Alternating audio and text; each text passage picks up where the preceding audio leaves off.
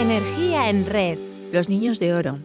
Para responder que sí, debemos tener la actitud de hacer cosas, de transformar las situaciones estresantes y potencialmente desastrosas en oportunidades, retos, incluso aliados de nuestro propósito en la vida. Sin duda es necesario el compromiso. El otro día me contaba una persona que en su trabajo se han producido cambios. Ha cambiado el líder y este ha introducido a nuevos miembros en el equipo. Esto ha supuesto que aquellos con los que hasta ahora eran equipos ya no estén. Como nos ocurre a todos en este tipo de situaciones, esta persona se sentía desubicada y al hablar de su nuevo equipo hablaba de él adoptando una posición ajena. Y esta forma de ver la nueva realidad es incompatible con el compromiso. De ahí que seguir por este camino casi garantiza que tarde o temprano se acabe siendo segregado. El compromiso requiere implicarse con las personas, las cosas y el entorno, en lugar de desvincularse o aislarse. El compromiso conlleva asumir el control de la situación, tratando de tener influencia en los acontecimientos, evitando caer en la pasividad y por ende en sentimientos de impotencia.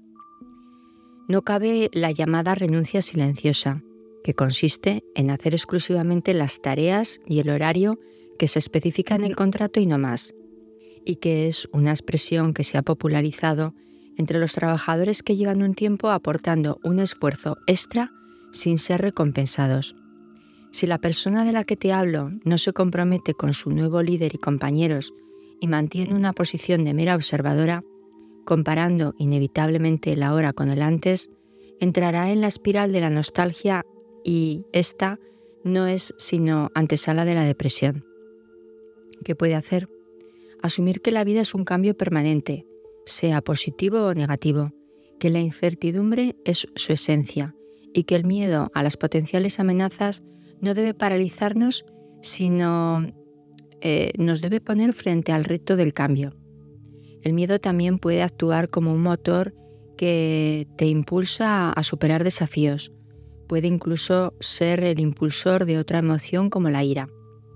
Para Heather Lenz, profesora del Departamento de Ciencias Psicológicas y Cerebrales de la Universidad de Texas, la ira es un agente motivador poderoso para los logros profesionales. Su investigación ha sido publicada por la American Psychology Association. Lleva a cabo un estudio en el que participaron más de mil personas. En todas las pruebas, la ira mejoró la capacidad de todos los participantes para alcanzar sus objetivos en comparación con una condición neutral en una variedad de situaciones desafiantes. En algunos casos se asoció con mayores puntuaciones o tiempos de respuesta más cortos, y la conclusión principal fue que la ira aumenta el esfuerzo para alcanzar una meta deseada, lo que con frecuencia resulta ser un mayor éxito. ¿Te has parado a pensar cómo reaccionas ante los cambios y la incertidumbre? ¿Cómo manejas el sentido del sinsentido? ¿En qué te apoyas para mantenerte a flote? A lo largo de la vida, muchas personas ven truncadas sus expectativas cuando pierden un trabajo o fallece la persona a la que más amaban. Es normal que sientan que el suelo se hunde bajo sus pies. ¿Te has parado a pensar cómo reaccionarías tú? A una de estas personas se le había muerto su madre, siendo ya muy mayor. Ella tenía ya 60 años, pero lloraba como un niño de 3 años que quiere que venga mamá. ¿Qué se le puede decir? En aquel momento le pregunté, ¿te has parado a pensar en la suerte que has tenido durante 60 años teniendo una madre como la que has tenido? ¿Qué has aprendido de ella? ¿Qué te diría si te viera ahora? En breves momentos su cara se transformó. Algo en su interior había cambiado. Era como si hubiera aceptado la marcha, haber aceptado soltar y sustituyera sus sentimientos de dolor por los de amor.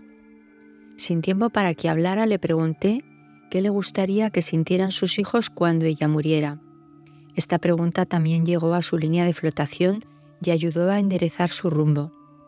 El colmo llegó cuando le pregunté qué estaban aprendiendo sus hijos de ella en este momento ante su respuesta emocional a la pérdida.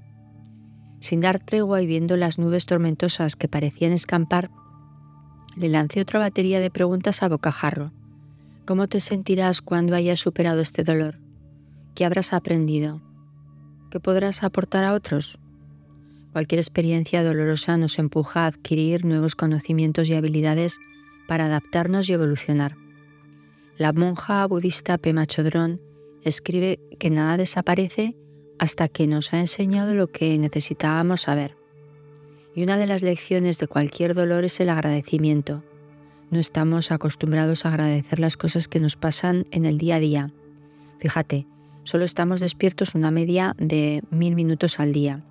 Si podemos invertir solo dos de ellos para preparar nuestro cerebro para la positividad, estaremos ayudando a garantizar la calidad de otros 998 minutos. Si la vida de un hombre es lo que sus pensamientos hacen de ella, como dijo Marco Aurelio, vamos a tratar de inyectar algo de optimismo en nuestros días. ¿Cómo hacerlo? Cada mañana antes de lanzarnos a lo que tengamos que hacer, completemos estas tres frases. Hoy me esforzaré en, hoy estoy agradecido por, hoy soltaré. Trataremos de ser específicos y concretos Agradece simplemente el paracetamol que te tomas para el dolor de cabeza o que vas a esforzarte por ser amable cuando veas a esa persona que no te cae muy allá y que dejarás pasar las quejas cuando se te escape el autobús. Esta forma de pensar te ayuda a ser más optimista. Es cierto que lograr lo que quieres puede ser difícil, que vas a necesitar tiempo, planificación, esfuerzo y persistencia, pero numerosas investigaciones muestran que pensar que las cosas se consiguen fácilmente y sin esfuerzo te deja sin armas para afrontar el camino y aumenta significativamente las probabilidades de fracaso. Seneca dijo que la suerte es donde confluyen la preparación y la oportunidad. Mantener la motivación más allá de las circunstancias, tolerar los fracasos como parte del camino sin hundirnos en la frustración y perseverar frente a los contratiempos son actitudes de quien tiene un reto y quiere lograrlo no en vano, si quieres conocer el futuro, observa el presente, ya que es su causa. Y si en algún momento estás perdida o perdido, siempre puedes pedir ayuda. Habla con familiares y amigos. Ellos te conocen y te quieren y pueden recordarte tu identidad en todas las facetas de tu vida. Seguro que te pueden ayudar a examinar, aprender y superar tus miedos. Conocer que nos asusta puede arrojar la luz eh, sobre nuestras debilidades y también sobre nuestras fortalezas y sin duda ayudarnos a crecer.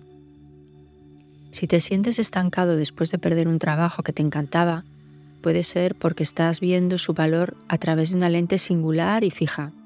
Pregúntale a dos mentores o colegas a los que respetas qué valoran de ti. Lo más probable es que sus respuestas no tengan nada que ver con ese trabajo. Visualízate a largo plazo. Tu situación no es estática, ni tampoco tu identidad. Cuanto más planifiques y establezcas metas para tu yo futuro, más cambiará tu comportamiento de reactivo a proactivo. El miedo pasa de paralizarte a ser una emoción que te alerta de peligros y te ayuda a tomar decisiones. Así lo probó Amy Werner, psicóloga infantil, y su equipo de la Universidad de California, que llevaron a cabo un estudio en una isla de Hawái en 1955 y que fue el origen del concepto de resiliencia. Su equipo realizó el seguimiento durante 40 años a casi 700 niños nacidos ese año y trazó un programa riguroso para evaluar las circunstancias de su nacimiento y las condiciones físicas, familiares, sociales y psicológicas en las que iban creciendo. La hipótesis de partida era que los niños que no recibían cuidados maternos vivían en condiciones de pobreza de violencia eran más susceptibles de sufrir problemas de comportamiento y de aprendizaje, de caer en la delincuencia o de sufrir problemas emocionales en la edad adulta, que aquellos otros niños que vivían en un entorno seguro a todos los niveles. Su hipótesis se probó parcialmente. Un grupo de 72 niños y niñas con una infancia de pobreza familiar o que habían sido abandonados por sus padres habían sorteado estos obstáculos y se mostraron seguros de sí mismos, Confiaban en sus capacidades y estaban sanos a nivel físico. Habían conseguido terminar sus estudios y eran hombres y mujeres maduros. Los medios de comunicación los llamó los niños de oro, vulnerables, pero para nada invencibles. Amy identificó que los factores comunes de estos niños es que todos habían establecido un vínculo afectivo seguro con al menos una persona, fuese familiar o no, una persona que les daba esa seguridad para desarrollarse en todos los niveles de su vida y que les aceptó incondicionalmente. Desde la neurociencia se considera que las personas más resilientes tienen mayor equilibrio emocional frente a las situaciones estresantes, soportando mejor la presión. Esto les permite una sensación de control frente a los acontecimientos y mayor capacidad para afrontar retos. Albert Einstein decía que existen dos formas de ver la vida. Una es creer que no existen los milagros, la otra es creer que todo es un milagro. Gracias por estar ahí y poner tu energía en red.